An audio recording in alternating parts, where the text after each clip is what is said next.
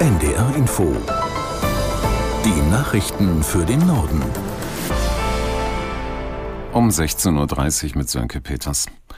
Das Hochwasser sorgt weiter für einen Dauereinsatz der Feuerwehren in weiten Teilen Niedersachsens und Bremens. Torben Hildebrand in Hannover zur Frage, ob sich die Lage denn schon irgendwo entspannt. Auch wenn die Pegelstände hier und da um ein paar Zentimeter zurückgehen, ist noch gar nichts entspannt, einfach weil die Deiche und Dämme mehr und mehr durchweichen. Der Bürgermeister von Lilienthal bei Bremen, der hat vorhin gesagt, wir wissen nicht, ob der Deich fünf Minuten hält oder ob er noch zwei Wochen hält. Sollte der Deich da in Lilienthal brechen, dann äh, würden sich die Fluten ungebremst in einen tiefer gelegenen Stadtteil ergießen. Und eines hängt mit dem anderen zusammen, weil die Weser zum Beispiel Hochwasser führt, kann die Aller nicht abfließen und das wirkt sich dann wieder auf die Leine aus. In vielen kleineren und größeren Ortschaften in Niedersachsen herrscht der Ausnahmezustand.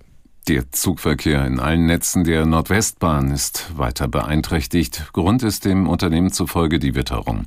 Die Strecke zwischen Bremen Hauptbahnhof und Oldenburg ist demnach heute komplett gesperrt. Grund sei eine Störung an einem Stellwerk in Delmenhorst. Fahrgäste müssen sich nach Angaben der Nordwestbahn auch in den nächsten Tagen auf Verspätungen und Ausfälle einstellen. Die Bahnverbindung zwischen Oldenburg und Osnabrück sei wegen des Hochwassers voraussichtlich bis Anfang Januar eingeschränkt.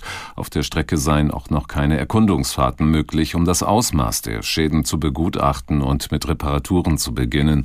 Die Nordwestbahn bittet Fahrgäste, sich online zu informieren.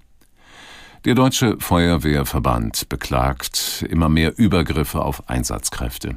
Jeder zweite Freiwillige sei mindestens schon beschimpft oder bedroht worden. Das ergab eine Online-Umfrage des Verbandes. Aus Berlin, Sarah Beham. Sie werden mit Benzin überschüttet, mit Böllern beworfen oder mit Autos angefahren. Mitglieder der Freiwilligen Feuerwehren. Es sind drastische Beispiele, die der Präsident des Deutschen Feuerwehrverbands, Karl-Heinz Banse, nennt. Solche Angriffe seien keine Einzelfälle und kein Silvesterphänomen. Mehr als 6500 Feuerwehrleute haben bei einer Umfrage teilgenommen. Die Kernergebnisse, knapp die Hälfte der Befragten hat in den vergangenen beiden Jahren vor allem verbale Gewalt in Form von Beleidigungen oder Beschimpfungen erlebt. Viele Betroffene erstatteten aber keine Anzeige, weil sie nicht glauben, dass sie ernst genommen werden. Ex-Verkehrsminister Scheuer muss sich wegen der gescheiterten Pkw-Maut nicht vor Gericht verantworten. Der Bund verzichtet auf eine Klage, weil ein juristisches Gutachten davon abrät. Aus der NDR Nachrichtenredaktion Inken Henkel. Die Experten sagen, dass der ehemalige Bundesverkehrsminister zwar möglicherweise für den entstandenen Schaden haften müsste, es ist aber wohl sehr zweifelhaft, ob sich die Ansprüche dann auch durchsetzen ließen. Deswegen empfehlen die Gutachter, lieber nicht juristisch gegen Scheuer vorzugehen, um weiteren Schaden vom Steuerzahler abzuwenden.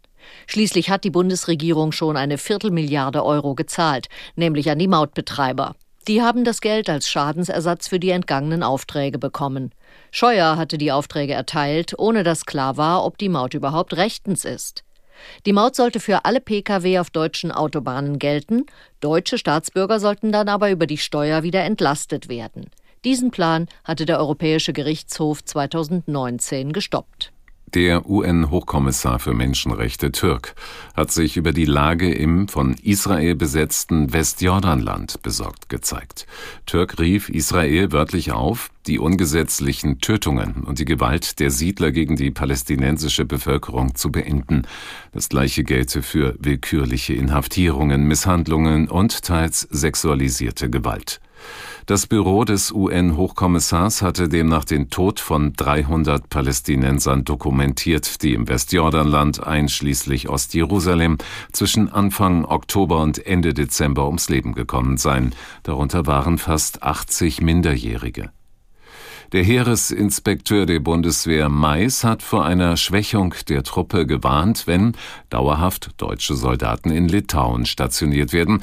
Insgesamt soll in Zukunft eine deutsche Brigade mit 5000 Männern und Frauen in Litauen sein. Aus Berlin Uwe Jahn. Ohne milliardenschwere Investitionen droht der Bundeswehr eine Schwächung der Verbände in Deutschland. Das berichtet der Spiegel. Der Grund dafür ist demzufolge, dass bis 2027 4800 deutsche Soldaten und 200 Zivilisten in Litauen stationiert werden sollen. Das Nachrichtenmagazin beruft sich dabei auf ein Schreiben des Heeresinspekteurs der Bundeswehr, Alfons Mais. Darin bezeichnet Mais die Ausstattung des Heeres auch zukünftig als unterfinanziert. Ein Sprecher des Bundesverteidigungsministers reagierte auf die Kritik. Demzufolge wird aktuell noch an der Feinausplanung für die Aufstellung der Brigade gearbeitet. Deshalb nannte er keine Zahlen. Das waren die Nachrichten.